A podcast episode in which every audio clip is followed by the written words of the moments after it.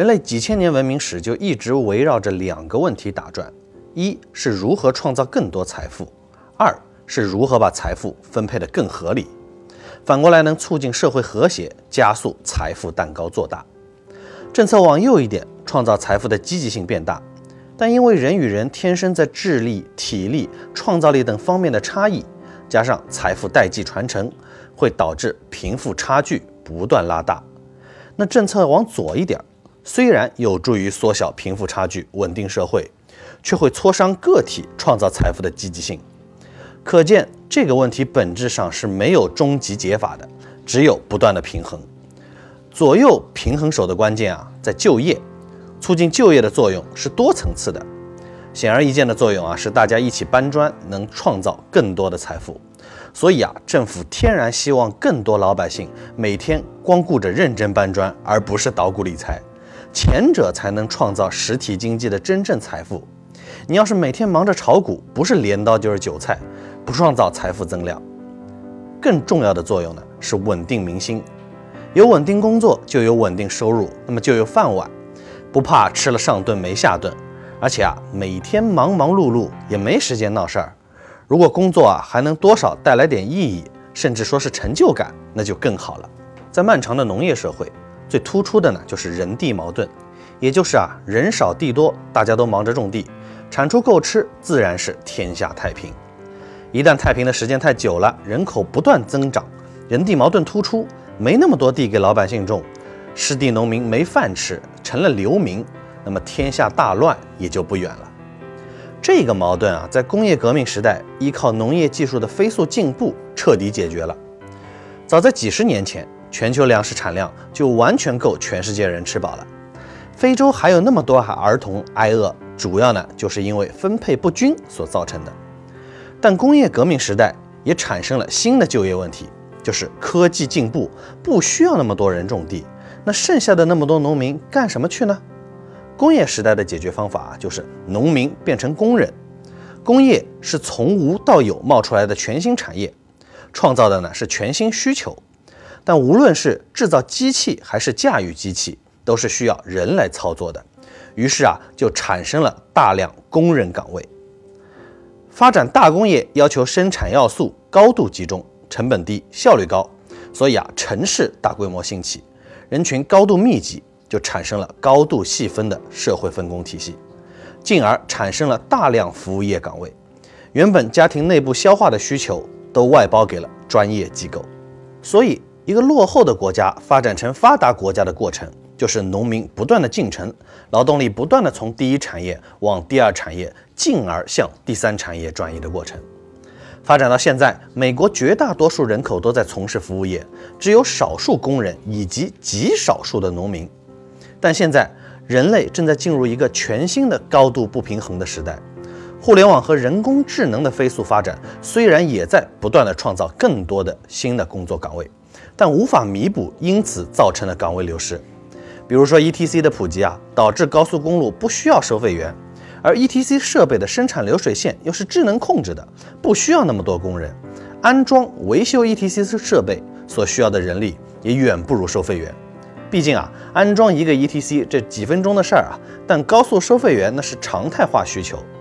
再比如啊，飞秒近视手术，过去因为技术不够成熟，很多人怕，但这些年啊，技术日渐成熟，安全性非常高，十分钟做完手术啊就能回家。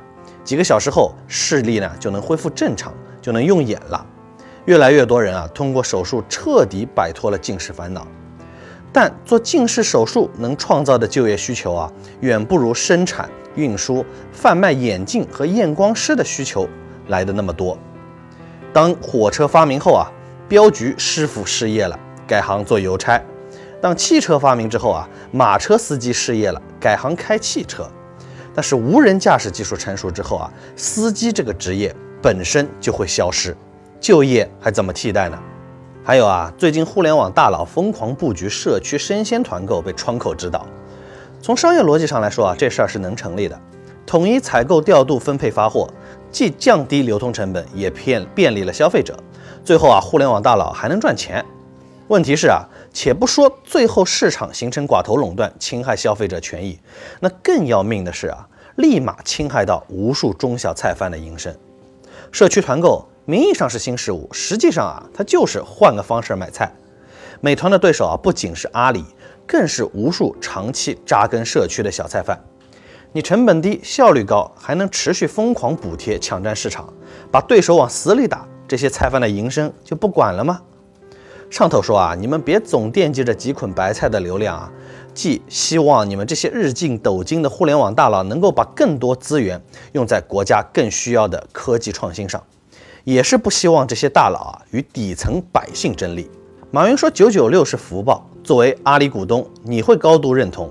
搞狼性竞争，末位淘汰，没有任何人敢混日子，天天被迫打鸡血，使出一百二十分力气，生日一个人在半夜回家的出租车上哭泣，这样的企业才最有竞争力、最有效率、最可怕，也是最值得投资的。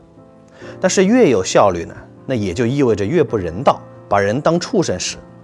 还有三农问题啊，实际上呢就是两组矛盾问题。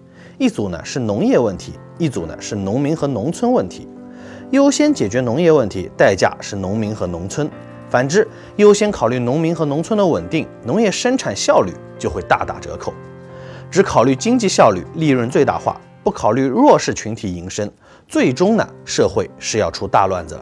对了，力哥从事的自媒体行业也一样，依托互联网技术，变相加速了财富集中和就业损失。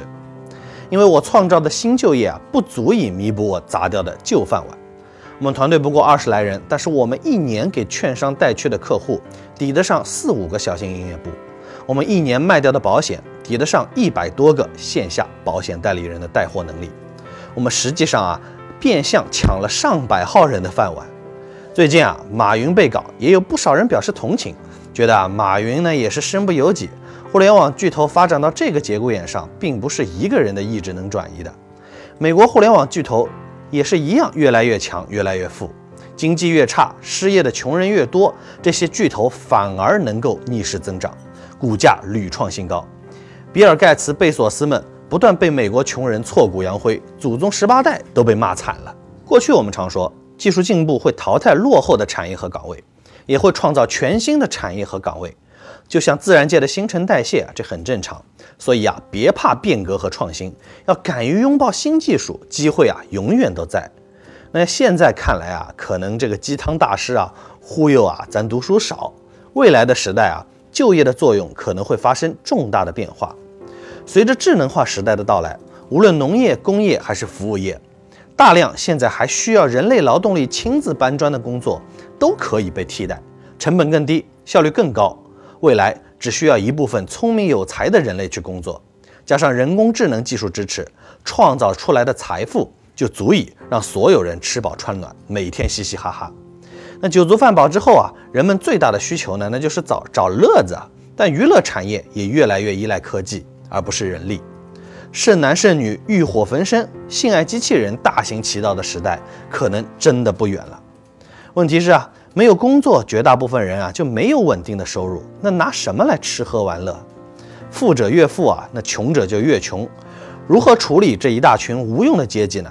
所以啊，我有一种预感啊，在我有生之年，目前绝大部分国家遵循的资本主义加民主政体模式可能会遭遇到大麻烦，因为资本家不会考虑就业问题，底层怎么生存关我屁事啊？他们只追求利润最大化，股价持续上涨。而民主政体啊，又给占人口绝多数的底层穷人走上政治极化提供了合法路径，结果啊，就是社会严重撕裂，冲突此起彼伏。用于反垄断法搞阿里啊，还有一派观点认为啊，阿里只是残酷市场竞争下通过自身不断努力形成的自然垄断，虽有问题啊，但是值得尊敬。